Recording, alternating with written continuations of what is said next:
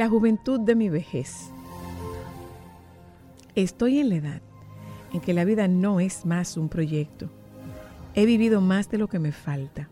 Los años han pasado y las huellas dejadas en el espacio físico de mi cuerpo y de mi alma son tangibles y reales. Hoy tengo que hacer un esfuerzo mayor para lucir mejor. La esclavitud de pintarme el pelo y cuidar mi cara me recuerdan constantemente que mis lágrimas y mis risas no han sido en vano, que cada cana y cada arruga tienen su historia. He vivido mucho, he reído mucho y he llorado mucho. Sin embargo, a pesar de esto, considero que el gran cambio de los años, que los años aportaron a mi vida se ha producido en mi alma. Los años me enseñaron a priorizar, a conciliar con el amor, a agradecer el regalo de la amistad y a afianzar mi espiritualidad. Hoy confieso que un beso de mis hijos, la sonrisa de mis nietos o una celebración familiar producen más luces en mi vida que la más deslumbrante constelación de estrellas. He aprendido además que mi príncipe azul es real. En algún momento cabalgó tan lento que sentí la necesidad de avanzar por mí sola. En otras ocasiones se me adelantó tanto que era casi imposible alcanzarlo. Hoy, él y yo estamos en paz. Los años que han pasado también me han demostrado que mis amigos y mis amigas han sido seres de luz que han iluminado mi camino en algún momento y en algún lugar, sin importar el tiempo y la distancia. Los años han pasado y la realidad de mi vida ha cambiado. Aunque mi cuerpo físico está envejecido, mi alma se está rejuveneciendo y hoy me siento más joven que cuando era joven. No temo a la vida y mi época de inseguridades y de correr tras la vida ya pasó. He caminado lo suficiente para entender que no puedo vivir de apariencias, porque si lo hago, dejo de vivir lo que es esencial para mi alma. Después de tantos años, entendí que el amor verdadero es real, que su presencia en mi vida ha sido el producto de todo el amor y las virtudes emanadas por quienes han pasado por mi vida, dándome todo lo mejor que podían y lo que tenían. También comprendí que no debo más que sentir agradecimiento por haber tenido el privilegio que mis amigos y amigas me eligieran como una acompañante del alma en su ruta por la vida.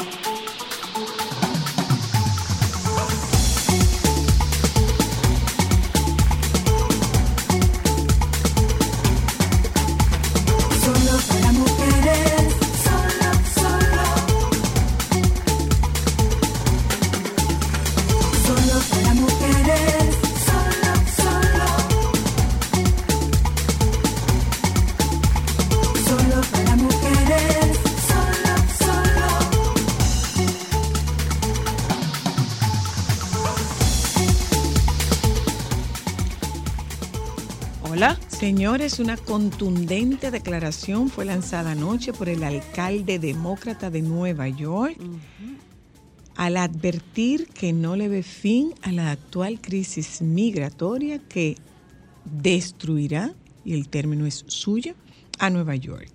Además, volvió a criticar al presidente Joe Biden por ignorar sus pedidos de ayuda cuando la ciudad ya supera los 110 mil recién llegados. Una contundente declaración fue lanzada anoche por el alcalde demócrata de Nueva York al advertir que la actual crisis migratoria destruirá la ciudad de Nueva York.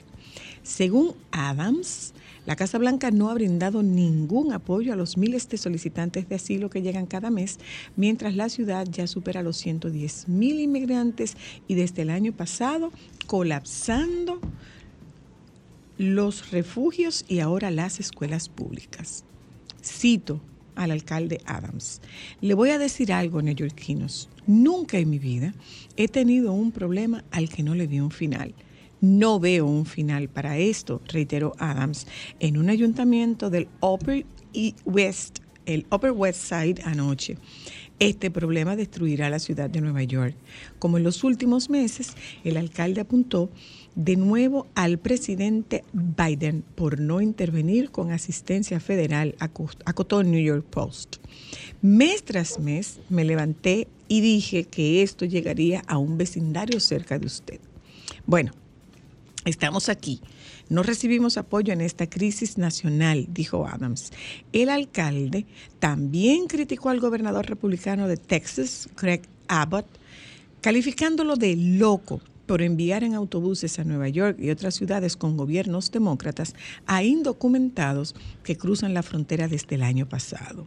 La gran mayoría, el 82% de los neoyorquinos, considera como grave la oleada masiva migratoria que ha vivido la ciudad desde 2022 y 58% quiere detenerla. Según la última encuesta de Siena College Research Institute, realizada el mes pasado. El mismo sondeo ofreció un descenso en la aprobación de los líderes demócratas en los principales cargos. El presidente Biden y la gobernadora de New York, Kathy Hochul. El 51% de los votantes rechazó el manejo de la afluencia de migrantes por parte de Hochul y 35% la aprobó. En ese mismo tema, 47% desaprobó el desempeño del alcalde Adams en comparación con el 31% que lo aprobó. Pero la verdad es que no le están dando ni un chin de ayuda al alcalde Adams. Nada. Ni un chin chin de ayuda le están dando. Y la queja es grande, ¿eh? Eh, no, no es la queja. Es la situación y es el escenario no es la queja. Está, es está complicado, señora. Es la situación y es el escenario. Sí, sí, Entonces, Eh, están, están con el grito al cielo los neoyorquinos, con el grito al cielo y escuché que él decía que no eran solamente latinos, estaban viniendo asiáticos, estaban viniendo africanos, estaban viniendo rusos, o sea, él se estaba está quejando de que es una cantidad de gente la que le está llegando y que la capacidad de la ciudad está desbordada. No, y no el huracán Lee ¿eh? sube a categoría 2 en su avance a las Antillas menores y se forma la depresión número 14. No viene directo hacia nosotros, pero gracias Ana, los reportes hablan de que vamos a tener impacto de lluvias. Vamos a tener impacto de lluvias con eh, el huracán Lee. Bueno, hay otra cosa. Miguel Bosé, eh, hay una docuserie de, y dice Miguel Bosé que en la docuserie le ha vaciado los bolsillos y el corazón a propósito de Miguel Bosé, algo hay con su salud que tuvo que suspender la participación en el programa El Hormiguero, que era una participación en vivo. Y el doctor, el, cantante no pudo asistir. Bueno, eh, yo creo que es un buen momento para saludar. Uno no quisiera saludar con este tipo de informaciones, pero eh, lo venimos diciendo y nos preocupan los nuestros que están allá. Nos preocupan los nuestros que están allá. La situación en la ciudad de Nueva York indica que se desbordó a partir de estas declaraciones del alcalde Adams. Damos la bienvenida. Eh, Vamos a darles la bienvenida a ustedes a nuestro programa, diciéndoles además que Faride confirma que va por la senaduría del distrito. La visión de mujer y madre no invita a sustitutos, dice, dice ella. ¿Qué les parece si les damos la bienvenida a nuestro programa en la tarde de hoy? Esto es solo para mujeres que esto se llama esto es solo para mujeres. Ah, porque mira, me, llegó un correo en estos días solicitando un espacio en el programa y me preguntaron que de qué hora a qué hora era el programa. a tu trabajo. Hagan su trabajo. Hagan su trabajo. Eh, queremos invitar, o sea, no, es de tal día a tal día y lo otro es, ¿a qué hora es tu programa? A tu trabajo. Haz tu trabajo. Eh, ay, mira, hay una diputada con síndrome de Down no lo había visto esto yo. bueno, darles la bienvenida y comentarles que nosotros tenemos un contenido para la tarde de hoy en el que pretendemos compartir con ustedes las recomendaciones de Anina y estaremos hablando con eh, Ariana Sánchez y con Adria Mejía, aquí, en cabina.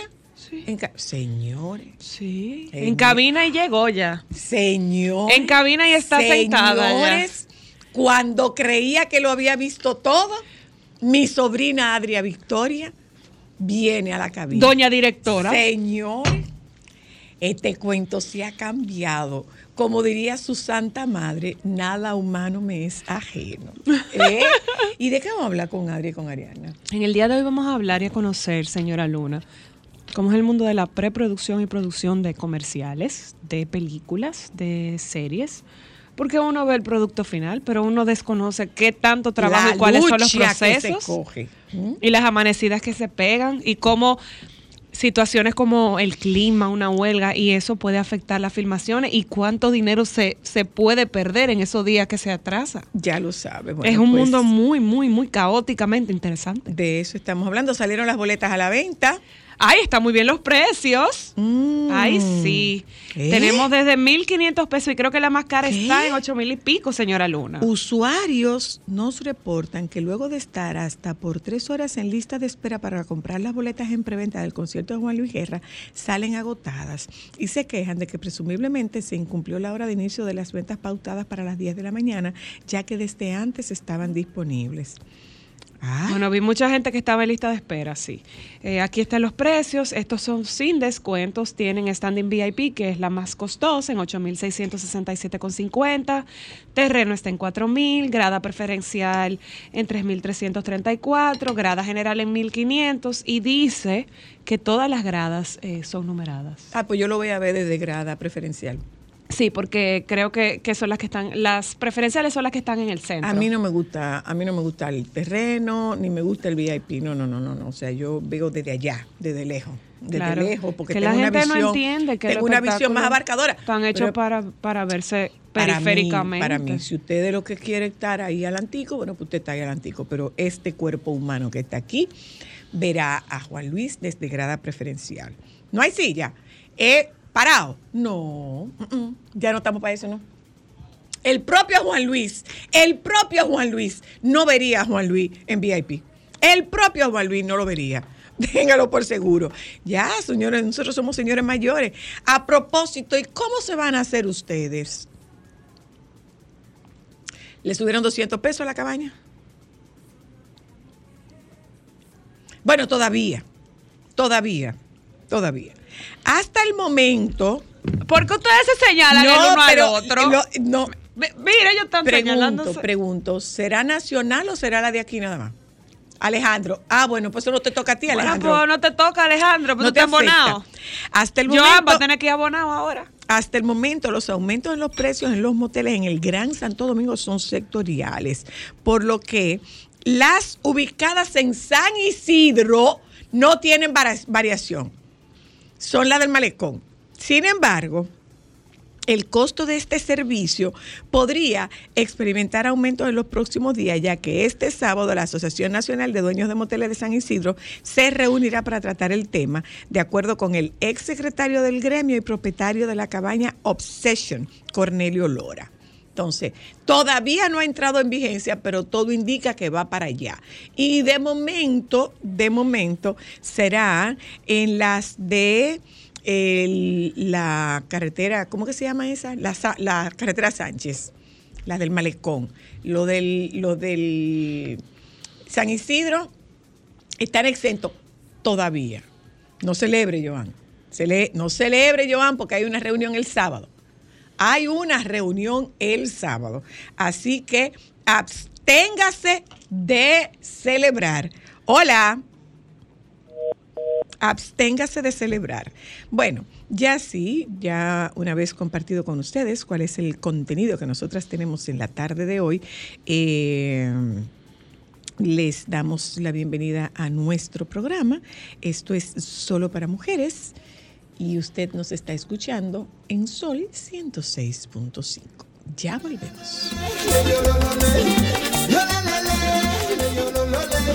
Ve un farolito en tu cintura, ve un farolito en tu cintura. Cuando tú lo mueves, tiembla la luna. Cuando tú lo mueves, tiembla la luna. Ve un farolito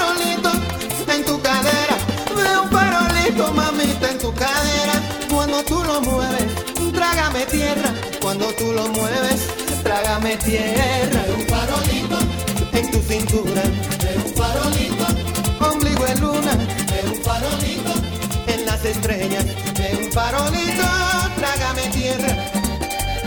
Aprieta. Solo para mujeres.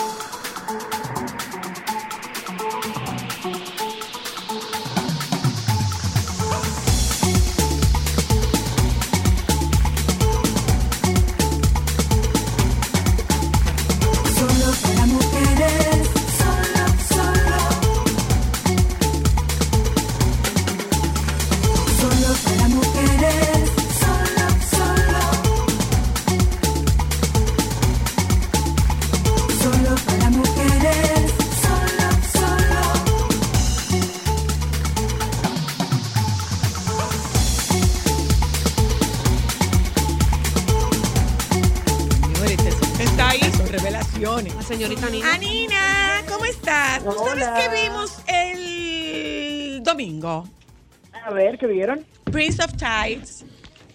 Oh, wow, me encanta esa película. ¡Qué bella! Ah, sí, de verdad. Tú sabes que yo tengo una Buenísima, gran, tú sabes que buenísima. yo tengo una gran ventaja con los libros y con las películas que yo no me acuerdo y es como si las estuviera viendo por primera vez. Por primera vez, sí, es genial. Y, y se da el caso también de que de repente ves una película y te inspira a buscar el libro, como Mm. fue, por ejemplo, mi caso con El silencio de los inocentes, que es uno de Mm. los más importantes thrillers psicológicos de la década 90 y justamente de eso vamos a hablar en el día de hoy. de los Adelante. psicológicos.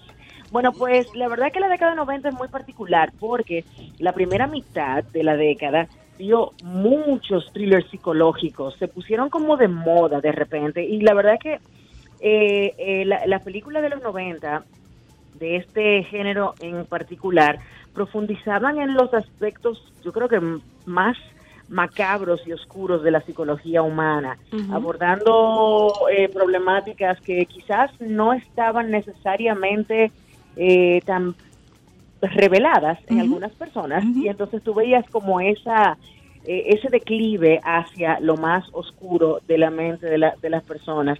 Y la verdad que el thriller psicológico lo que busca en fin es como encontrar esa sensación de mantenerte en el, en, el borde de la situación con esas sensaciones que, que te mantienen adivinando y un poco asustado y como esperando el momento de, de- de- de que todo explote, que todo detone.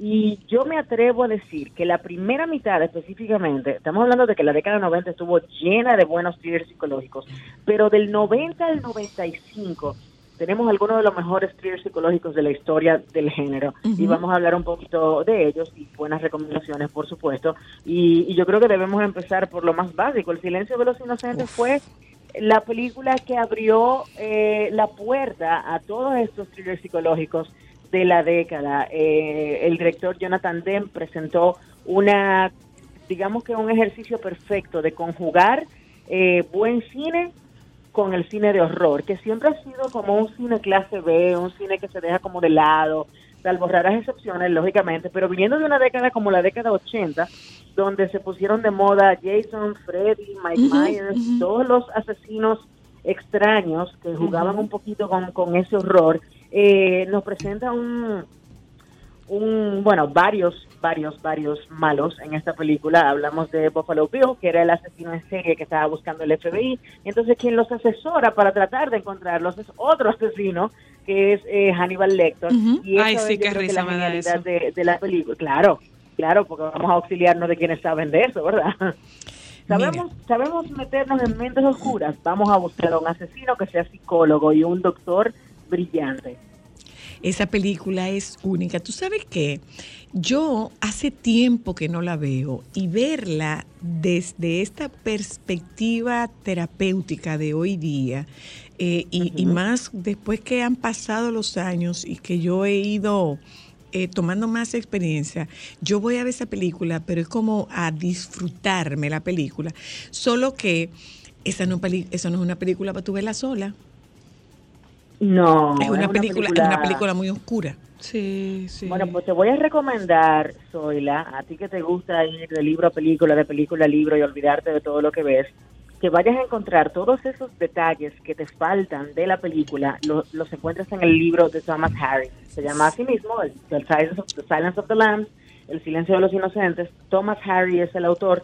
Eh, y tú, créeme que yo me leí ese libro en tres horas, una tarde que lo encontré en mi casa y parqueadito y yo, oh, ¿y ese libro? Bueno, Y si tú supieras que Lo leí en un ratito. Tarea para este fin de semana que yo estoy libre, no tengo evento este fin de semana. Pues mira. Y yo la he visto por retazos. No, vamos a verla. O sea, que yo no me he concentrado per se a verla.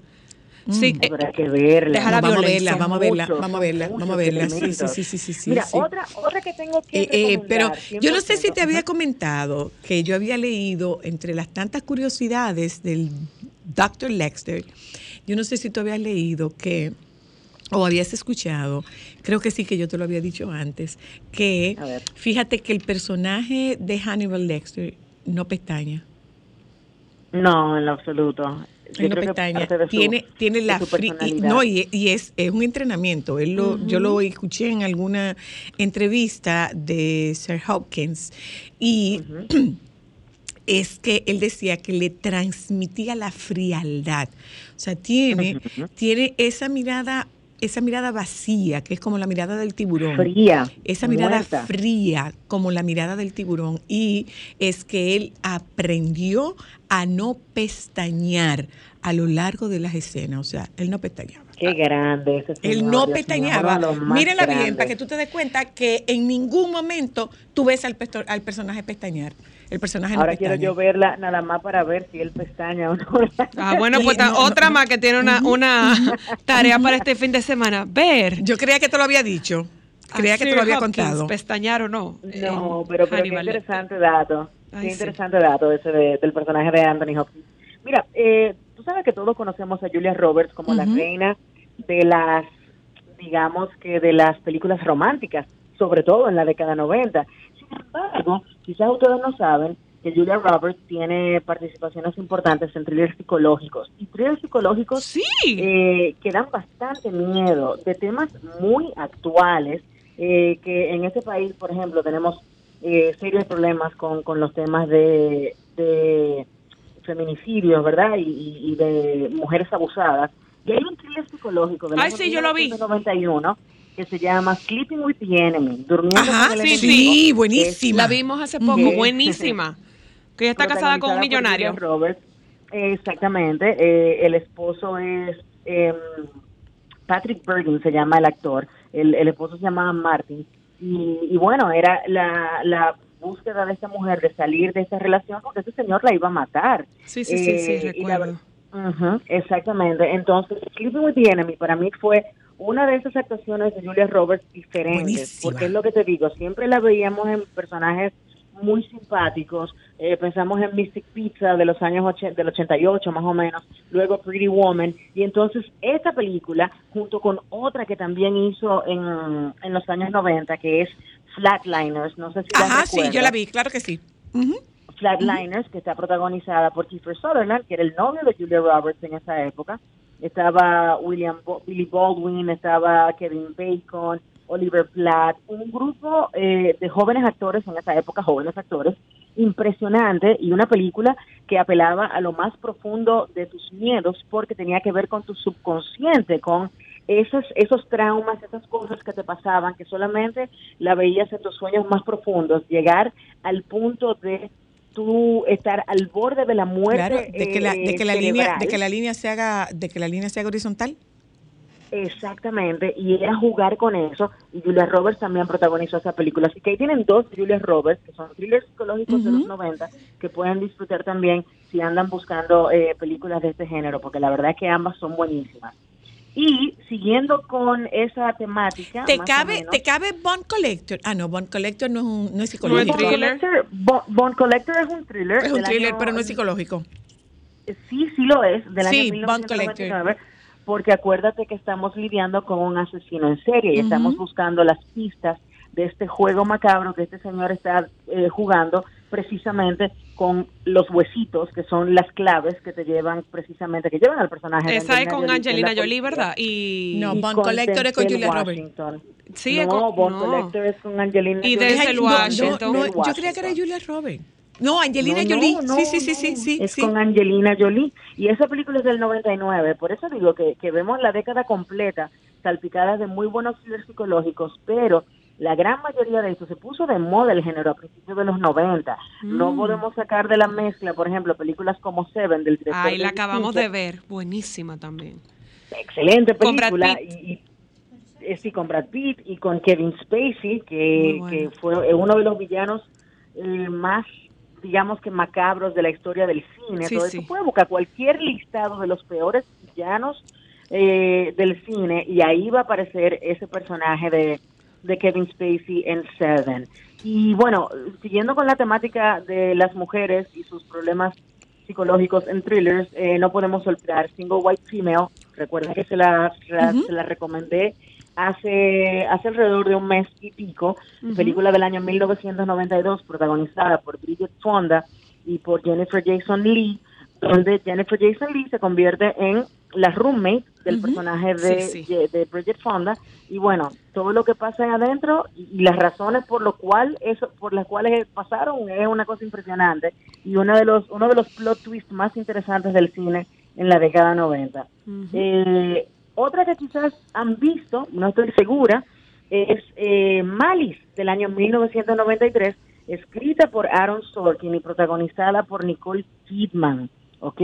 Nicole Kidman no es muy buena en esa película, de hecho. Así que eh, si quieren eh, meterse en una historia bastante oscura también de, de esta mujer que terminó siendo malísima, eh, Alec Baldwin y eh, Bill Pullman la acompañan también en Malice del año 1993. Ay, pero ese Eh, yo rating está como bajito. Mucha película. ¿Eh? Ese rating está como bajito. Bueno, no importa, sigue siendo un thriller psicológico. y sigue siendo un thriller psicológico. Digo, yo lo voy a ver. The Shining, 90. no, mi amor. Claro, no, mi amor, no, Ámbar. Olvídate de eso. Estás loca. The Shining. Ámbar, tú eres un cobarde para tú estar diciendo eso. Eso no Yo, pega The aquí. Shining. Olvídese de eso. Jamás. Ah, pero mira, hablando de The Shining y hablando de el maravilloso Stephen King, que escribió esa novela, hay una novela de Stephen King, bueno, varias novelas que se hicieron en la década 90, que todavía el día de hoy yo no la puedo ver completa porque me, me asustan bastante. Hablo específicamente de la película, eh, ay, ¿cómo que se llama? No, no se me podía el nombre. Espérate, no, no, espérate. no, yo no te voy a ayudar ahí. No. Sí, sí, sí, Misery, ¿Qué? Misery, Misery. La película Miseria del año 1990. Miseria. Que fue, sí, Miseria, Misery, protagonizada por James Caan, eh, que en paz descanse, y Kathy Bates, sí.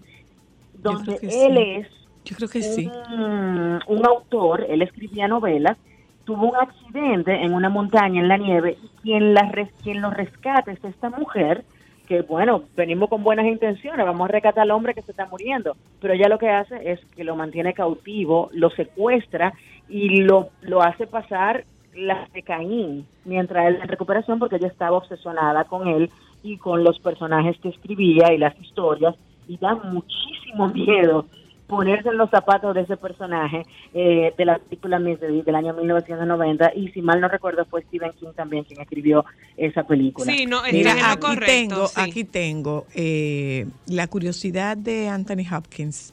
Se inspiró en Charles Manson para preparar su papel. Claro. Y se fijó que casi nunca parpadeaba, de modo que él no parpadea ni una sola vez. O sea, él practicó el fino arte de ojo loco. Hay, ¿tú sabes personajes aquí en nuestra sociedad que tienen ojo de loco, verdad? Ajá, ajá. Y que cuando y cuando No, no, hablan en público y tienen sus esos ojos, Bye, amor, Anina. Buenas tardes. Muchísimas no gracias por tu participación. espérate, espérate. Dime, dime. faltan 12 monos del 95 con Brad Pitt también, que debió Mm, llevarse sí. el Oscar por esa interpretación. Ahí trabaja junto con Bruce Willis, que no podemos dejar de mencionar esa película. Eh, y Primal Fear del 1996, pero hay muchísimas más. Hay de- el talentoso señor Ripley, por Dios. Ay, 99. buenísima. Ay, sí.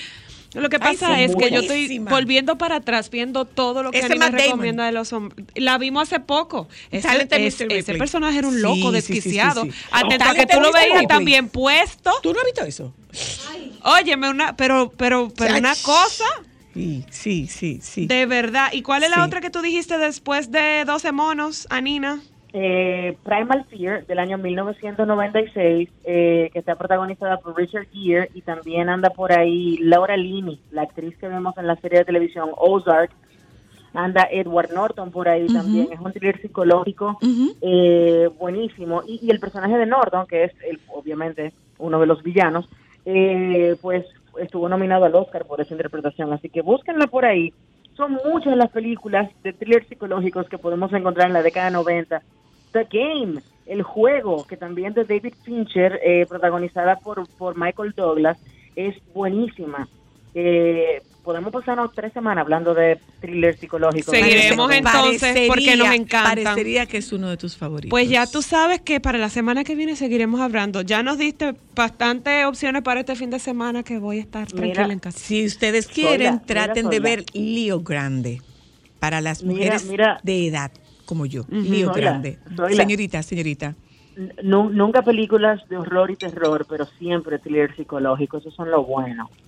Siempre Sí, no película de pero no- horror. pero no me incluye el Shining.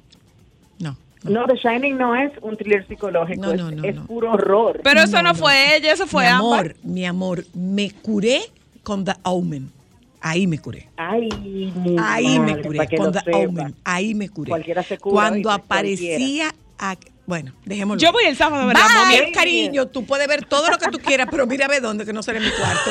Eh, gracias, Anina. Nos vemos la semana que viene, si Dios quiere. Un abrazo para ti. Momentos solo para mujeres. Mm, la menopausa. ¿Qué Si no- no qué- quieren, ¿Qué le pasa a las mujeres que están en la menopausia? Dígame. Eh, a, a veces que no quieren tener relaciones sexuales porque están secas, porque están... Mm, mire, don. Eh, aquí entre usted y yo, eso no es tan así. Oye, eso no es tan así, porque para que usted lo tenga claro, uno de los picos de mayor deseo sexual lo tienen las mujeres que están después de la menopausia. ¿Usted sabía?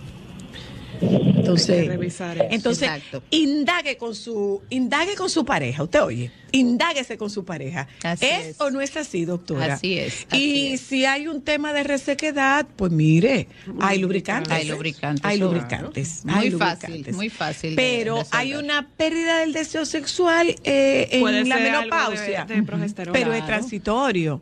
Es transitorio. Momentos solo para mujeres. Solo para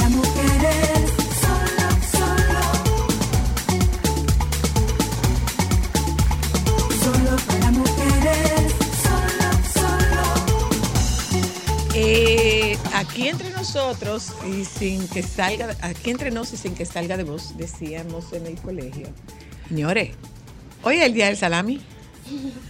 Ajá. Hoy es el Día Nacional del Salami. Bueno, pues nosotros lo empezamos a celebrar temprano Día desde Nacional ayer. del salami, sí. A mí, a mí guisadito, me mata. El salami guisado, bien A tostadito. A mí también. Bien no. En un sándwichito de huevo. Estuve viendo. Con el O con salami. un omelette. Dime, Ah, ajá. para que no te Ese- mueras, por favor. ese, Abreu. ese gran artista dominicano, Blas Durán, decía que quien come, salami, quien come salami de noche no sabe el animal que se está comiendo. Ay, ¡Ay, Dios mío! Por esa razón, por esa razón, claro, porque podría ser, podría supuestamente ser de cerdo y no ser de cerdo. Bueno, hasta de humano en ese Mira, momento lo decía. Ay, pero muy rico el salami. Eh, Yo estuve viendo al chef Carlos Arguiñano haciendo una, era como un fricasé, era un, un estofado de pollo. Y entonces yo vi que el señor frió el pollo, lo sacó y luego hizo lo que nosotros llamamos el sofrito. Él hizo un sofrito, pero en lugar de salsa de tomate, Lo que el Señor le puso fue una salsa de pimientos.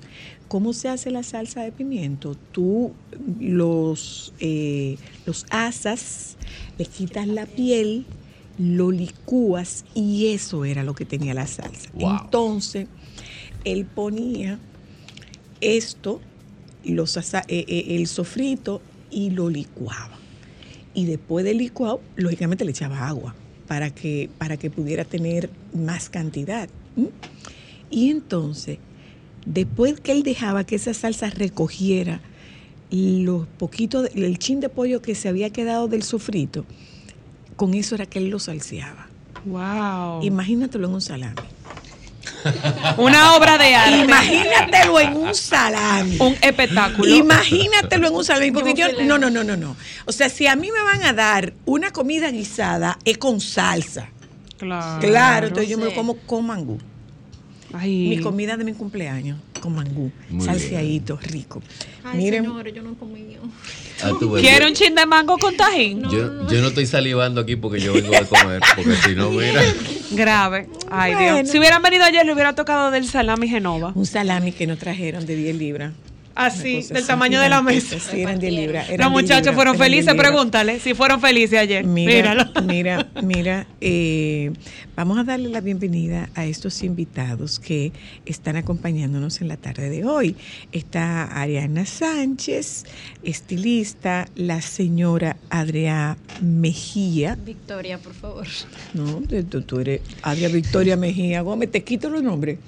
Sí, déjala. Te quito los nombres.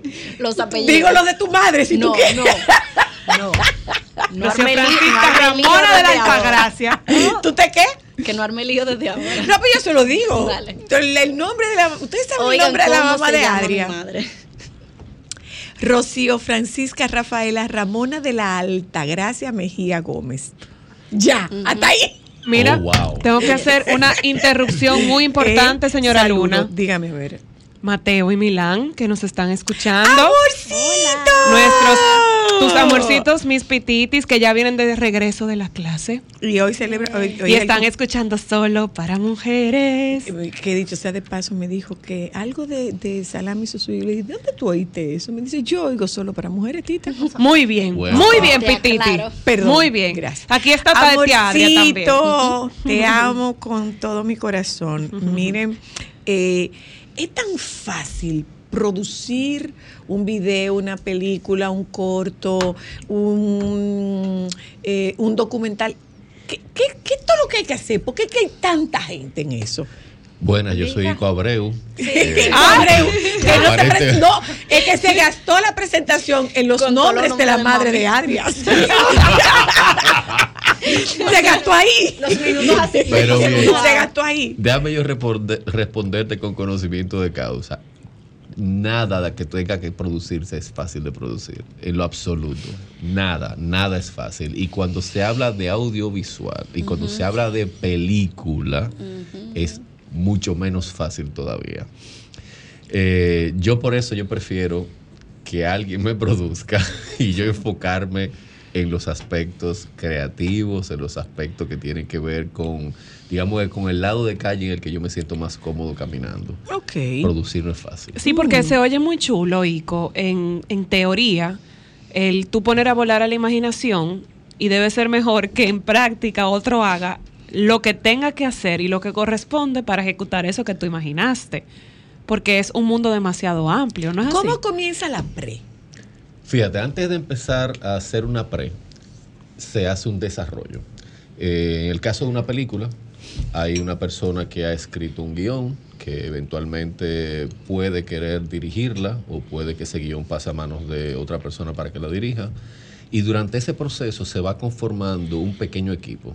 Míralo como un petit comité que se encarga de la parte operativa en el- desde el punto de vista de la producción. ¿Qué es la parte operativa? Digamos que lo que tiene que ver con producción Ok. eh, localizar los recursos, ir identificando cuál es el personal, cuál El es el equipo técnico, el crew que va a trabajar en ese, en ese proyecto y sobre todo eh, gestionando permisos, gestionando todo lo que tiene que ver con, Mm, con- la parte, como con el engranaje para que sea Ah, pero eso es un detalle, hay que gestionar permisos. Sí. Para. Paralelamente con eso, y estamos todavía en desarrollo, se va armando también ese equipo que se va a encargar de los aspectos creativos.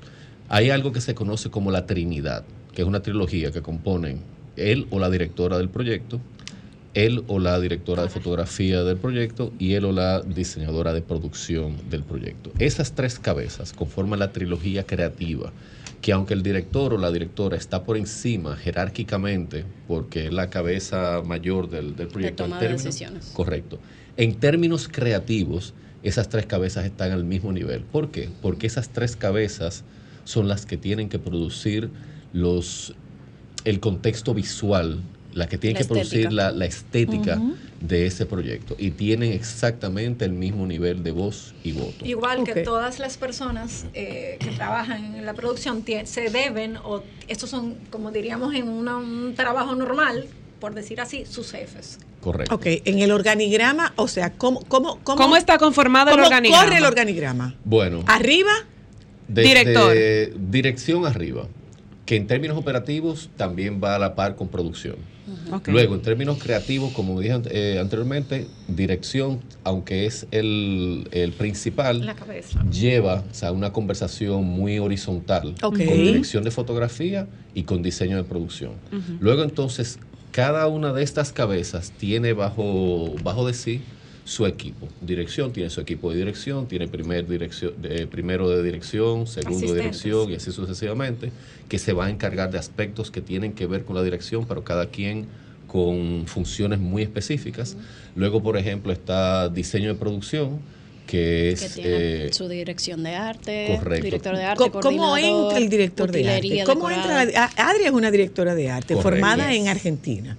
Eh, que usted de repente no necesariamente tiene que saber que existe una carrera que se llama dirección de arte. Correcto, una carrera y una carrera para que hay que formarse, o sea, académicamente, idealmente, porque lamentablemente aquí se usa mucho de que cualquiera que mueve tres cosas frente a una cámara. Pero eso lo hago yo, arte. Pero tú quieres que te diga una cosa, de manera El empírica, título es lindo, ponéselo. de manera empírica, la mamá de Adria Sí. fue la directora de arte de Sí. Close Up. Y de aquí es la cosa. De tus programas. ajá. Oh, wow. fue de manera empírica. Ella ¿eh? producía tan, bueno, ella no era, ella producía, no era directora de Pero arte, es que es producía que es que comenzó, es que ella También. comenzó, ella comenzó conmigo. Ella comenzó produ- ella comenzó eh, creando como la directora de arte de Close Los Up. sets, ¿Qué pasaba, decorado, con, la- ¿Qué pasaba con Close Up? Close Up era un programa que tenía una escenografía temática diferente cada semana. En base Oh, al wow. tema. Pues a todo esto no hemos salido de la etapa de desarrollo. Para responder tu pregunta sobre cómo Todavía se llega a estamos en desarrollo. Todavía Estamos está en en desarrollo. Una vez que ya se ha conformado todo ese equipo, que ya producción ha localizado los recursos y lo tiene en fondo para empezar a, a invertirlo, entonces ahí se convoca a veces a una soft pre. Eso te iba a Eso decir. es para no pagarle su cuarto a uno. Tiene, tiene, dentro de preproducción hay eh, eh, otras etapas, que es una soft pre, Ajá. una pre-pre y una preproducción. ¿Y qué es una soft pre? ¿Qué es una pre-pre? ¿Y qué es una preproducción? O No, sea, no, yo me, siento-. Me voy a tirar agua siento, que estoy en un colegio. Que cuando tú llegas, tú inscribes un niño en un colegio, tú no sabes si tú tienes un hijo o tienes un pollo. Te va como que va nido, nido. o sea, ¿Y cuándo vuelan? Pues la soft pre, básicamente, tú estás haciendo todo lo que te toca hacer en pre, pero no te la van a pagar. No, pero Ah. una etapa, no, a veces es una etapa, te- tiene que ver, pero a veces tiene una etapa muy de el, el diseño inicial, el arreglo del guion, el estructurar tal vez esa, esa parte creativa de ese No, grupo. Pero se paga. Sí, Depende, si sí. tú estás así, si No, tú no, no, no, no. Ah, por, por- porque, no, y hago, hago esta pregunta, porque, por ejemplo, estaba yendo yo en el Mañanero en estos días que hablaba un arquitecto de que tú haces un diseño y de repente el cliente dice, no, que espérate, pero te robó, te robó No la idea. No nos metamos en ese tema, por favor. De verdad, te lo pido. Entonces, Eso puede ser otra- entonces otra esto, invitación. te lo voy a esto, pedir o sea, encarecidamente. Déjalo como petit comité. La software puede ser simplemente. Una reunión para afinar team- detalles. No, no es reunión porque. No, ya es empezar a tomar a decisiones. Se trabaja. se trabaja y se, se toman decisiones, como dice, y con el guion, afinar la visión que tienen ellos y después entonces es que vamos entrando los otros Y en Los esas, integrantes. en esa soft pre, las cabezas de esos subdepartamentos van Pero esa soft, esa soft pre se hace bajo contrato ya. van- sí, Ya hay un contrato. Ok. Sí. Ok. que muchas veces no se ha firmado todavía, pero sí bajo contrato. Pero así se hace, bajo, se hace bajo Ah, pero contrato. espérate. No, no, no, no, Ah, déjame no, pero averiguar. es que no se puede tapar Déjame eso si averiguar. ustedes saben cómo me pongo, ¿para qué me invitan? No, no, Precisamente no, por no. eso te sugerí. Lo pregunto porque desde fuera puede verse muy chulo, pero realmente tiene, es intrincado Sí. el, el, el Y es muy recorrido. chulo, ¿eh? No deja de ser Sí, chulo. pero, No. pero es Es intrincado el recorrido. trabajo, ¿eh? Es Claro. apasionante, es, es apasionante, porque llevar a la pantalla eso que una persona despertó un día con eso en su cabeza y lo puso en, en- en papel y empezó a, a darle forma. ¿Cómo se hace ese aterrizaje? Pues mira, idealmente cuando se conforma esa trinidad, cuando ya tiene, el proyecto tiene dirección, tiene diseño de producción y tiene dirección de fotografía, estas tres personas se ponen de acuerdo en términos estéticos, como decía Adria, para saber cómo vamos a llevar eso A a, pantalla, ¿verdad? Entonces, diseño de producción, vamos a decir, él o la diseñadora de producción, usualmente trae el equipo con quien se siente en comodidad trabajando, con quienes ha trabajado anteriormente, usualmente tiene su dirección de arte ya a cuarta, la persona que, que se Te va a encargar. interrumpo ahí. Adelante. Entonces, es a partir de eso que tú dices, absolutamente válido, es que aquí todo lo hacen con la misma gente. Es porque tú tienes un equipo con el que te entiendes. Sí, eso yo, Eh, eh, o sea, yo lo, en lo la veo lógico en la desde, parte desde técnica, vista, sí. en la parte técnica tú tienes un equipo con el que te entiendes. Y eso es fundamental. ¿eh? ¿Entiendes? Usualmente en mi clase de diseño de producción, yo le pido a mis estudiantes que an- analicen eh, películas hechas en tándem, es decir, hechas por el mismo director o la misma directora con la persona con la que usualmente trabaja diseño de producción. Wes Anderson, por ejemplo, tiene siempre a, Adam Stockhausen como su diseñador de producción. Eso es siempre. Ok. Eh, Tarantino muy pocas veces ha cambiado de carril con su diseñador de producción. Ya. Ahorita hablabas de The Shining. Eh, Stanley Kubrick nunca repitió diseñador de producción porque nadie lo aguantaba. La verdad sea dicha, No, ¿verdad? es que- y y la, la pre- pregunta es absolutamente intencional, porque lo que tú escuchas es, es que es el mismo grupo, es que son la misma gente, es que aquí no le dan chance a nadie, y no es cierto. Es porque, es porque tú tienes una maquinaria engrasada ya. Mi crítica en ese ámbito iría más hacia la parte que la gente ve en pantalla, es decir, hacia el, hacia el cast, Al hacia cast. el elenco. Oh, ah, ok. Y eso sí, en mi opinión, es cuestionable porque no es verdad que la misma persona es siempre la persona idónea para, Para los papeles. Ok, pero, en- pero en el, pero en la parte, pero en la parte Sí, técnica la sí, parte es técnica, determinante. Sí, yo creo que sí. Ok, ya, ya. Porque ya la parte técnica, yo estoy seguro que Adria, como directora de arte o como decoradora, que Adria, así como tú la ves lo tuyo, esa ha sido la decoradora de las películas de Hollywood más importantes que se han, da- que se han hecho en este ¿Y país. qué tú crees? ¿Que yo no voy para allá? ¿Y qué tú crees? ¿Que yo no voy para allá? Que no se te olvide. Estamos hablando de preproducción. No, no. se- mal mal Pero- haría yo teniéndote ahí y no preguntándote. A lo que no, iba- tú, a lo decor- que tú iba eres era- decoradora de hogar. A ti tu hogar te lo decora tu mamá. Déjate de eso. ¿Qué cuento No, ella dijo decoradora local, Ah, que esa es la local, posición, técnicamente la ok. posición que... Exacto. A donde iba era que Adria tiene su equipo, aquí ella no tiene ni siquiera que decirle, mira, busca, no. Que la mira, miran y O sea, es, a es mano, como es la comodidad que tú tienes con ese equipo, donde ya tú tienes procesos. Es lo mismo que ustedes, vamos a poner, Para los preproducen, eventos. preproducen tus eventos o esto mismo en la radio. Tú sabes más o menos por dónde, a qué invitado hasta repetir, porque va a poder desarrollar eso Claro. bien, va a poder comunicar mejor. Entonces, lo mismo pasa con nosotros cuando tenemos un equipo, ya, ya sabemos los procesos, los pasos, qué otros suplidores pudiéramos utilizar. Entonces, vamos probando eso. Es So- muy minucioso eso Sí. que tú haces. Sí, sí. Es muy detallado y muy detallista. Muy, muy, ¿Eh? En el cine todo es Sí, Todo. minucioso y es mucho. detallista. En ese proceso. En de- ese proceso yo voy a publicidad, vengo ahora. Ok. Solo para mujeres, solo, solo. Solo para mujeres, solo, solo. Momentos solo para mujeres. Solo para mujeres.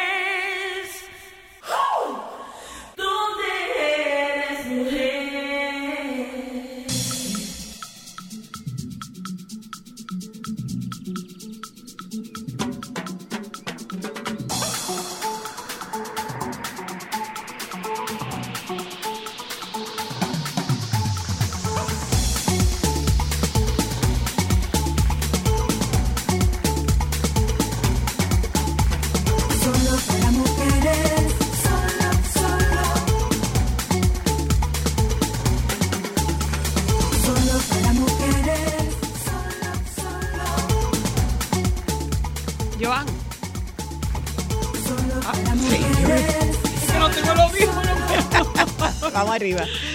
Oh, Señor de los Anillos. Eh, Es una película también. En dominicano, el, el dominicano es un resolvedor. Y en buen dominicano, el que no se puede apiar se jondea. Y el cine y el mundo audiovisual no es la excepción. Eh, Al un- contrario, lo aplicamos mucho ahí. Tú tienes un gringo que lo contratan para poner ese micrófono. Y ese gringo no hace otra cosa que no sea poner ese micrófono. Y nosotros si el micrófono se desarmó y se desarticuló, el gringo no quita la mano y dice, eso no es asunto mío. Pero el dominicano, ¿cuántos micrófonos de esos que tú tienes? ¿Qué tú quieres? ¿Qué le Ah, no, espérate que yo tengo tres. No, pero que no era de ese color. No te preocupes que si lo volteado se pone de ese color. No, le O pones sea, tape negro, ¿no? Eso se o resuelve. sea, el- la, la creatividad del dominicano, ¿qué tanto sirve para la industria? Que Mira. tanto asombra. No, no solamente que tanto sirve a sombra, que tanto ayuda. Eso que tanto Sí. sirve para la industria. Sí, resuelve. No, pero no para, la, no para la local. No, no, a eso voy. No para la local. ¿Por qué nosotros nos estamos convirtiendo en atractivo para la industria del cine internacional? Yo te respondo esa en breve. Pero Dale. eh, la pregunta de qué tanto sirve, yo quisiera agregarle qué tanto sirve o ayuda o estorba. Porque hay que, porque hay puede que estorbar. poner, sí, hay que poner las cosas en su sitio. Sirve porque ven a uno con esa disposición, disposición. con eso, y eso ayuda. Y eso está muy bien y eso es muy bienvenido. Ahora bien, cuando uno quiere hacer cosas que no se le han indicado, corre el riesgo de meter la pata y hacer lo que no debe. Entonces, ahí donde va la jerarquía y la disciplina. ¿Cómo se aplica? La disciplina y la jerarquía, el respeto a quien está por encima de ti. Que en una producción, yo te puedo decir, por ejemplo, que como, como comunicadora, eh, cuando a mí me entregan un guion, yo soy incapaz de modificar una palabra sin permiso de- del guionista. O sea, yo puedo decirle, mira, me siento más cómoda, fonéticamente me suena mejor si esta palabra la ponemos aquí. Lo puedo hacer. Por lo general, si no te está dirigiendo Stanley Kubrick, sí, tú puedes, tú- tú puedes eh, asumir tu propio, digamos, tu propia voz. Pero siempre Tú con, puedes- o sea, siempre con Pero con la e- autorización hago, hago la pregunta de qué tan vital es en esta industria tan sensitiva el respeto a las jerarquías. No, eso es absoluto. Eso es vital y es absoluto. Y a, y a las a la política de, de manejo, que eso hay una política, hay una eh, dinámica muy política, y, e insisto con el término político, porque es real y efectivamente así que uno tiene que manejarse. Hay zancadillas, hay espaldarazos, hay de todo como en política exactamente igual. Yo recuerdo, por ejemplo, yo me voy a reservar el nombre de la producción. Yo recuerdo, por ejemplo, sí, yo estaba supervisando la construcción de, de un set y la persona encargada de efectos especiales me pidió que reforzara un espacio X porque se iba a hacer una- un asunto ahí. Cuando yo escuché eso, yo dije, ok, muy bien. Y tenía a mi lado a, a la jefa de decoración de ese proyecto. Y yo le dije, mira, me acaba de decir tal y tal cosa. Eh, ah, sí, ok. Pero yo tuve la previsión de antes de tomar acción, Hablarlo de consultarla con la directora de arte, que estaba por encima de mí, y le dije, mira, ¿tú quieres que yo le diga? No, no, no, no, deje eso así. Deja que la encargada de decoración sea la que consulte con el diseñador de producción, porque entre ese encargado de efectos especiales siempre hay un chipeo con el diseñador de producción, y es él el que tiene que autorizarle a ella para que entonces ella me lo pida a mí para yo decirte a ti que lo haga. Así. Qué y yo no me estoy. Es así no me estoy inventando nada, ¿eh? Y tú sabes de qué yo estoy hablando. Entonces, ¿cómo se, cómo, cómo se manejan esos egos? Con, con palito chino. ¿Cómo, cómo se manejan esos egos? No sé. Mucha paciencia y mucha inteligencia emocional. Y de repetirte quien. muchas veces esto me gusta. Sí, yo porque vivo hay que aceptar las cosas malas. ¿Y de- hasta qué, hasta qué punto interviene el, el- el concepto estético de ustedes como profesionales? O sea, eh, ¿yo puedo opinar o eso fue lo que me dijeron que hiciera y eso es lo que yo tengo que hacer? Después que tú tienes un guion o después que tú tienes todo, tú haces Trabajas un mood board, tú trabajas la propuesta. O sea, la propuesta es tuya. Lo que pasa es que ahí es que vienen los cambios del director, del director fotografía, que te pueden decir esto sí, esto no. Pero tú, la propuesta ¿Hasta es tuyo. ¿Hasta qué punto tú lo defiendes? si tú eres lo que hay que yo entiendo que uno tiene que defender, pero siempre con el respeto y dando, mira, espérate, No, yo no, no, creo no, que no. esto Es que, es que, así, irre- es que el así. respeto no, no aparece por ningún lado. O sea, así. en un equipo, en un equipo profesional disciplinado, el irrespeto no es ni siquiera, ni siquiera pensable. Es tratar, obviamente, de O defenderlo sea, yo voy a mira, yo, te digo, no, por ejemplo, yo tuve, yo tuve una situación con un director de una obra de teatro que él decía que ese personaje llevaba tenis en la casa y yo le decía ese personaje no lleva tenis en la casa. Eh, yo soy el director, le digo, yo soy quien creó el personaje. Y tengo la absoluta seguridad de que por disciplina yo me voy a poner los tenis, pero por lo que Visión. siente el personaje, se lo va a quitar. Porque el personaje no camina en tenis en su casa. Ese personaje camina en media. Yo por disciplina me dejo los tenis, pero el personaje me va a pedir que se los quite. Entonces, esa defensa hizo que nosotros nos trancáramos por un buen rato y le dije, y no estoy siendo indisciplinada, te estoy diciendo lo que siente el personaje y la coherencia del personaje. Si el personaje a lo largo de toda la obra está descalzo en su casa, si le ponen los tenis, el personaje se lo va a quitar. Aquí en, en este ámbito es un asunto un tanto menos subjetivo que ese ejemplo que tú planteas. Y tiene mucho que ver con... Hay mucho de ego, porque por ejemplo, un Déjame, déjame, diseñador... déjame antes de que tú entres ahí. Eh, yo creo que va a variar dep- dependiendo los tipos de proyecto. Y es importante, entiendo yo, ponerse en el lugar que corresponde de acuerdo al tipo de proyecto. En ese donde él estaba hablando, el- el- las personas que nos contrataron, a donde nosotros éramos sus manos derechas locales y los cabezas locales, esas personas, por ejemplo, no estaban de acuerdo con el diseñador de producción eh, eh, con algunas partes estéticas. Es decir, que a mí no me correspondía ir donde el diseñador a decirle una cosa. Yo estaba bajo el mando de ellos. ¿Qué yo hacía? Ellos estaban claros de cuál era su propuesta, la estética, lo que ellos querían. Cada uno va a tener, cada proyecto va a tener su cabeza y su forma de diseñar. Estas personas eran bien manual. Cero diseño gráfico, cero 3D. Yo recorta, pega, un mural lleno de fotos y quiero verlo y quiero tantearlo y quiero que tú me traigas el mueble aquí para yo ver si funciona o no funciona. En ese momento yo me adapto y mi intervención de arte ahí es, le propongo mueble, le, le sugiero referencias, qué parte, o sea, ahí está mi aporte como arte. Entonces, una imagen que te, que entró a esa película, ya yo digo, yo soy parte de. Tú sabes, o sea, yo me adapto de acuerdo. Y en un proyecto como un comercial, donde el director ya está acostumbrado a trabajar conmigo, yo leo mi brief, mi guion de comercial, hago mi propuesta, se la envío, dice todo ok. Yo voy, monto mi set, elijo mi mueble y Pero- monto en el- pero- la base de lo que ya yo vendí y propuse. Y eso es check. Pero ya. perdón que te, te interrumpa. En los comerciales pasa algo. Tú puedes tener como director, tú tienes tu visión y puede estar muy alineada a, por ejemplo, yo como vestuario, que le encante la propuesta, pero ese director tiene a un una agencia que tiene que reportar y esa agencia tiene un cliente. Entonces puede ser que al final ese cliente no sea tan arriesgado y te diga, tú sabes que bájamele Mm. cuatro rayitas a esa visión. Claro. Pero o tú- no, no podemos usar tal color. O eh, no esta sea, marca es- esta es marca, no complejo. podemos. Sí, muy complejo. Es un mundo Entonces, muy por eso yo digo que hay que adaptarse dependiendo el tipo de proyecto y dependiendo el ¿Y crew y, qué las hace que nosotros nos hayamos convertido en un destino atractivo?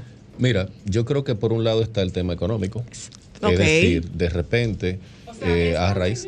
Significativo el, esa es, eh, eh, esa diferencia de, de filmar aquí con el nivel Sí. de calidad versus eh, los precios. Bueno, es que ahora mismo no se cuestiona la calidad.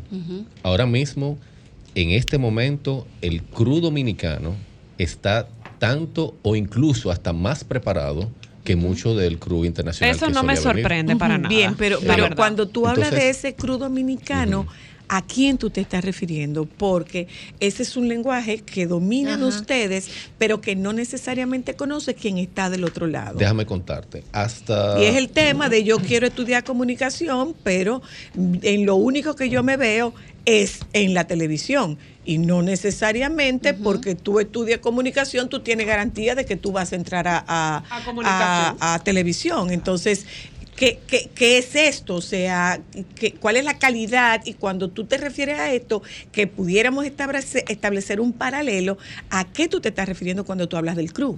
Fíjate, cuando yo hablo de crew dominicano, es todo el equipo técnico que, que de manera directa interviene desde el punto de- de- de un pu- desde el personal dominicano. Me explico. Si yo contrasto cómo era la industria con la primera película en la que yo trabajé, por allá por el 2000, no, eh, internacional, Ah, ok. por el 2005, yo trabajé en el departamento de arte de Miami Vice Mm, donde absolutamente todo, todo el, el, el crew, con la excepción de la mano de obra eh, secundaria, vino de Estados Unidos. Ok. El director de arte era americano. El- Su asistente, pi- su coordinador. su coor- no, eh, bueno, asistentes sí, sí contrataron eh, dominicanos. Y la coordinadora vino de allá. Eh, las cabezas, por ejemplo, de subdepartamentos como el Departamento de Escultura y Pintura vinieron de allá y contrataron aquí pintores. Y así sucesivamente. Si tú contrastas eso con lo que sucedió en el 2020 con Old, que fue una de las películas que mencionó Adria, donde absolutamente todo el equipo de arte que estaba por debajo del diseñador de producción, dígase dirección de arte, asistente de dirección de arte, cabezas de, de departamentos, todos éramos locales. Ok. Y eso, Bien. eso es histórico. Pero no es por el precio. Sí y no. Ok. Sí tiene el que ver- factor de- eh, es, es un factor, más no es el La factor. decisión. Correcto. Exacto. Es un factor, más sentido, no es el factor. En- es, que, es, es que siempre va a ser un factor. ¿Por qué? Porque cuando tú le tiras número a que al crew dominicano tú puedes, y efectivamente se le paga menos de lo que se le paga al crew gringo, ya ahí hay una diferencia. Pero Si mira, que, pero mira, sumas- mira qué ocurre, Ico, que ya- lo barato sale caro. Entonces yo puedo es que contratarte porque tú eres Es que en este barato, caso pero no eres bueno. Es Lo que pasa es que eso la voy. calidad Ok, A eso voy. buen Si a precio. eso, antes de entrar en ese tema, si a eso tú le sumas que tú te estás ahorrando el tener que volar, el te- tener que traer una persona eh, desde allá, el gasto aéreo, estadía, eh, Dieta. Lo que te cuesta por día. dieta, etcétera, etcétera, etcétera, es sustancial la diferencia. Si entonces ahí tú le metes que tú vas a conseguir la misma o mejor calidad de, de, De ese de personal. de ese personal, que la que tú pudieses traer, ya no hay vuelta floja. Es a eso, es a eso a lo que me refiero, que Que- los ojos de la industria internacional, que los ojos de la industria internacional no están mirando hacia República Dominicana porque es más barato. No, no, no. es que- Están mirando hacia República Dominicana porque es competitivo, Sí. la es competitiva la Su relación capital humano profesional. calidad, Calidad. costo. Es correcto. Ok. Y al Es final ellos Que nos, siempre eh, van y es para que nos quede claro. Pero siempre que van no es porque es más barato, No. porque tú podrías producir, tú podías producir en China que te sale más barato, pero, no necesariamente es de buena calidad. Pero también Mira tienes eso. que entender que siempre necesitarán crew dominicano, porque por ejemplo, si viene el diseñador de producción, viene diseñador de arte, viene diseñ- eh, eh, directora de vestuario y tiene que ir a comprar algo A la Duarte. a la Duarte, ¿y para dónde se va a ir? O sea, él no tiene idea dónde puede conseguir cosas que lo, lo saben dominicanos. Hay algo que dijo Zoila que me recordó lo que me comentó en su momento eh, Jim Bissell, que fue uno de los diseñadores de producción que ha venido aquí, que fue su primer trabajo fue nada más y nada menos que E.T., cualquier cosita ahí. Nada más. Ese diseñador de Ay, producción ay, Zoila. me dijo, Ay, Ico, le diste en el corazón. La próxima vez que venga, llévala para que lo pues conozca. mira, te voy a echar un chin de vaina. Claro. Tú sabes que yo tengo dos películas. Es verdad. E.T. y Tiburón. Pues mira. Y yo puedo ver E.T. un millón de veces. Yo me sé los diálogos de E.T. Wow. Pues mira, sentado comiendo con el pana, el, el tipo me dijo, mira, si hay algo... Señores, pero qué atrevido. Pues un Sentado comiendo con el pana. Déjame, déjame echarte un chin de vaina. Un don, y él le acaba de decir pana. Déjame echarte un chin de vaina. O sea, Me dice, si hay algo que yo te puedo enseñar, y me lo dijo así mismo, Ey. es que una película, y eso se puede traducir a prácticamente todo, Todo en la vida. se puede hacer de dos entre tres maneras. Tú tienes tres factores, tiempo, dinero y calidad. Él dice, tú puedes hacer una película, tú puedes hacer algo que sea rápido, barato o bueno, pero tú no vas a conseguir las tres cosas al mismo tiempo. Va a ser o rápido y barato, eh, perdón, o rápido y bueno, pero no te va a salir barato, o bueno y rápido, pero no te va a salir barato. O puede ser barato y bueno, pero no va a salir rápido. Y así sucesivamente. O sea, son esos tres factores con los que uno tiene constantemente que estar lidiando. Constantemente. Y obviamente, el crew dominicano, para volver a conectar con, con- con lo que empezábamos, ha aprendido eso y se lo ha aprendido muy bien. Han hecho la tarea. Sí, porque eso es un elemento considerable. Absolutamente. El elemento idiosincrasia del dominicano que no llega a tiempo y que lo deja para después y que... En cine Es que el cine no funciona así. cine no. Y en Es- fin, no. Ese es un elemento considerable. O En sea, cine el tiempo es ahí- dinero. Ahí Y usted, mucho. se, ahí Sí. usted se ajusta. Ahí Sí. usted se ajusta. ¿Y por qué todos ustedes tienen el mismo look? ¿Cómo así? El look- yo- míralo ahí. Libre, mujer Mira, tan libre, el chula. A todos. ¿Por Libre. Gracias, libres. Bueno, yo creo ¿Cómodos? que sí, cómodos. Sí, comodidad. Siempre cómodo. Porque no hay que cumplir con, con unos estándares, unos códigos de vestimenta. No, Pero, hijo, yo no imagino a pero ¿por qué que son greñas? pintando en O sea, son como greñas. Por ¿Por, qué que son greñas? Díganme, ¿por qué razón es que son greñas? Bronceados. Díganme por qué razón. Yo sé que ¿Por qué taneados? Yo todo el soy tiempo. greña, yo soy greña porque yo no puedo negar mi naturaleza. Yo soy greñudo aunque tenga la cabeza rapada. Ok. Para empezar por ahí. Y Tan bonito. Ay, gracias. Mira, no, juegues, no juegues con mi corazón, soy la Tan bonito. Para no, tirar- para no tirarte el agua aquí ahora mismo. No hay agua, está seco. no, de verdad. eh, eh, hay- porque es, es elitista este trabajo. Ustedes, son, ustedes, No. son, ustedes son nada. una élite, ustedes son una casta. A ver, define- Ustedes son una casta. Define son una casta, son una casta. Yo diría que somos un grupo peculiar, pero élite. Ahora, Es- si tú eso ha- es una élite. Bueno, lo que Es pasa es una que cuando tú dices. Sí, sí, sí, sí, Cuando sí, tú es una dices. Yo no me estoy refiriendo a elitista como que ustedes están por encima del bien y el mal. No.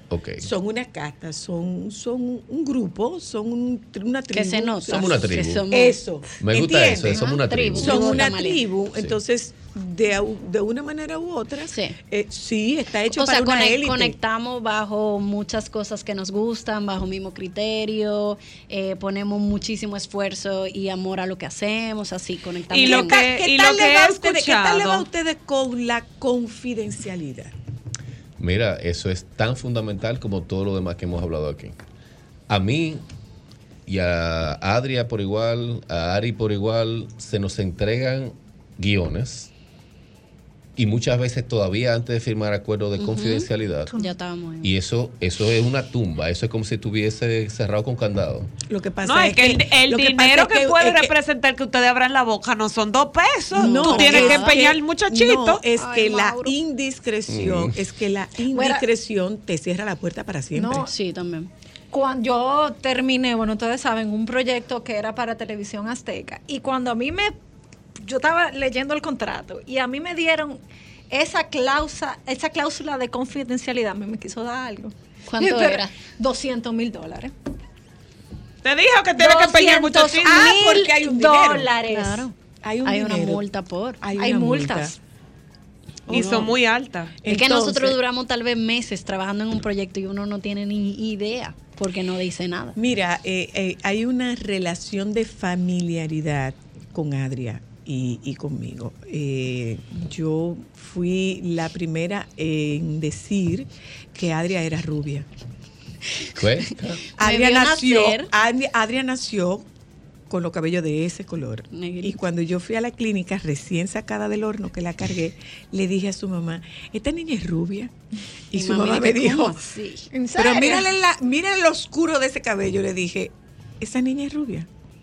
Te estoy diciendo que esa niña es rubia. Disfruta de ese color. La relación, va a desaparecer. la relación de su madre y yo es una relación antes de que Adria naciera. Mucho O sea, ella antes. es mi tía. Somos- mucho somos antes de que Mm. Adria Literal, naciera. literal. Y como hay esta relación tan estrecha, eh, lo que yo escucho es, no, Adria está metida en un gran proyecto, pero nunca se dice en qué consiste el proyecto. absoluto. Hasta que se acaba. Nunca se dice en qué Hasta consiste yo el he sido proyecto consultadora en externa. su propia familia. Entonces, Yo tengo una última es- pregunta, señora Mira Luna. quién está ahí. No hay preguntas, se la hacemos fuera Yo del le voy a aire. tirar un beso. Se la hacemos fuera del Yo nada aire. más quería saber qué impresión se llevan de nosotros los locales, esos, eh, ese equipo internacional. Bueno, yo te voy a responder con un ejemplo. Para el equipo que trabajamos en Los City, Ujú. la productora y protagonista de, de la película, Sandra Bullock, ella armó un estreno, un preestreno para el equipo. Ay, y ella, bello. como ella no podía estar en el cine, literalmente físico en ese momento, hizo un streaming, hizo una conferencia Ay, por Zoom contándonos, uno, contándonos todo lo entusiasmada que estaba con esto, agradeciéndonos encarecidamente y sobre todo diciéndonos que esa película que ella había producido, ella estaba tan agradecida y tan encantada con el trabajo que habíamos hecho que ella la consideraba una carta de amor para la República Dominicana. Ay, qué bella. Con eso Ya, nos no hay más nada que despedimos. Ico, Ariadna y Adria, gracias por habernos acompañado. ¿Ves? Eh, Libre nos de dolor. juntamos, Nos juntamos con ustedes mañana, si Dios quiere. Ahí están los compañeros del Sol de la Tarde. Quédense con ellos, por favor. Voy a pedir su mano al amor